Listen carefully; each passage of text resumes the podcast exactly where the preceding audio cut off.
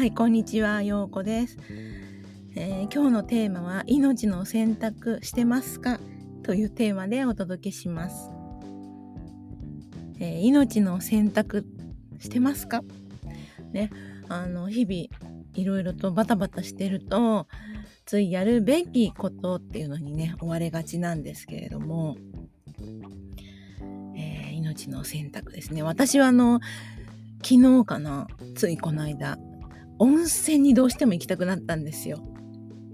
なんかすごくふと思ってしまって、で、北海道のね、あの、知り合いというかね、オンラインのお友達が温泉をね、やってらっしゃって、でずっと行きたいなって思いながら、まだ行けてないんですけど、ああ、温泉入りたいって思ったんですよね。なぜか。そう。なんかそういうことないですか？突然そう思い立つみたいな。なんかこうビジネスとか、そのオンラインのことをやろうって思ってから、実際にこう売り上げが立つまでとか、それがどんどんこう伸びていくとき、やることすっごいいっぱいないですか？まずこう、お客様対応というか、来てくださった方にそれぞれに、えー、と対応して、えーとまあ、成果を上げていただく、まあ、レッスンなり講座なり何かするわけですよね。まあ、それもいっぱいあるしでまあそういう方を増やすっていうので、まあ、いろんな投稿をしたりモニターしたり募集ねモニター募集したりそれからメルマガに入ってもらったら、まあ、メルマガを書いたりとか。まあ、いろいろいろいろこう考えることもやることもあって、で、迷うこともあってね、一体何をしたらいいの？みたいなこともあって、っていうのがなんかあるから、ゆっくりしちゃダメだみたいな風になりがちじゃないかなって思うんですけど、でもあんまりガツガツガツガツやっていても、なんていうのかな、心のゆとりがなくなると、こう、判断を誤ったりなんかこうひらめきが出てこなかったりなんか余裕がなくなるっていうのはあると思うんです。だからやっぱりある程度のゆとりは必要だなって思ってあの命の選択ね大事だなーなんて思ってるんですけど、毎日が毎日毎日命の選択本当はしたいけどそうもいかないしね時々はあのしたいよねってことなんですけどちょっとここで、えー、と私がずっと好きな本をね紹介したいと思うんですけれども、えー、とジュリア・キャメロンっていう方が書いた、えーずっとやりたかったことをやりなさい」ずっとやりたかったことをやりなさいっていう本なんですね。で私買ったのは随分前で今新版が出てたりとかまあ、ちょっと本が小さくなってたりいろいろ変わってるとは思うんですけれどもなんかこのジュリア・キャメロンっていう方がアーティストに向けて、まあ、いろんなアーティスト音楽家とか作家とか脚本家とか、えー演劇とかダンサーとか、まあ、いろんなアーティストに向けてのそういうワークショップをやったりっていう話を本にしてるんですけれど、まあ、その中で必ずやってもらいたいことっていうのがあって、まあ、朝起きたらモーニングページって言って A43 枚を、えっと、なんかひたすら書くんですよ。とにかくこう思ってることを文字に起こすんですね。で思い浮かばなかったら思い浮かばない思い浮かばない思い浮かばないって書いてもいいと。まあ、とにかく3ページ書くっていう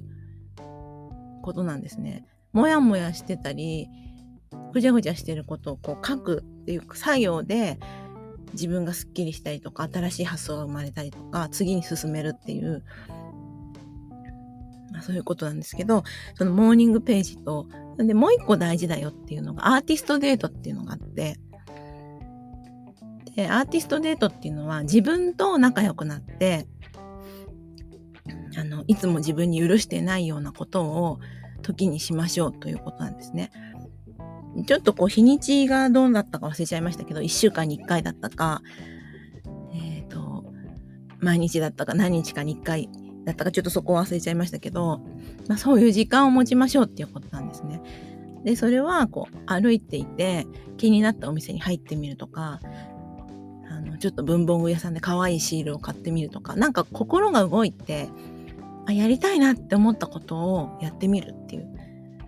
そういうことだと私は解釈してるんですよね。まあそれってすごい命の選択にちょっと近いものがあるんじゃないかなと思ったんですけどあのやるべきやらなくてはとかいうことでこういろんなことが占めてくると頭の頭も硬くなるしか心も硬くなって楽しみ私ってこれでウキウキするんだよねとかこれやってるとすごい私って楽しいんだよねみたいな気持ちを忘れてしまうと。でそうじゃなくて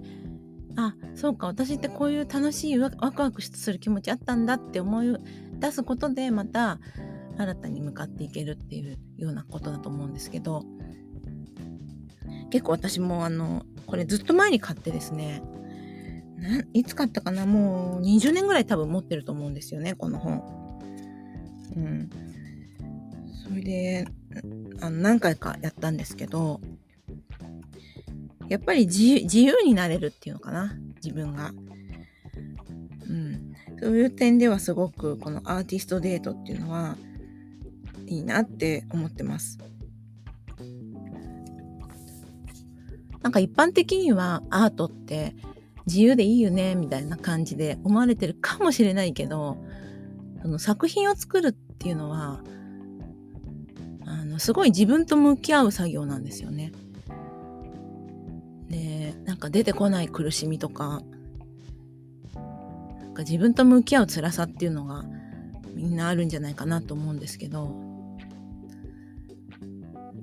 それでちょっとこのアーティストデートっていう子供っぽいことをしてみることで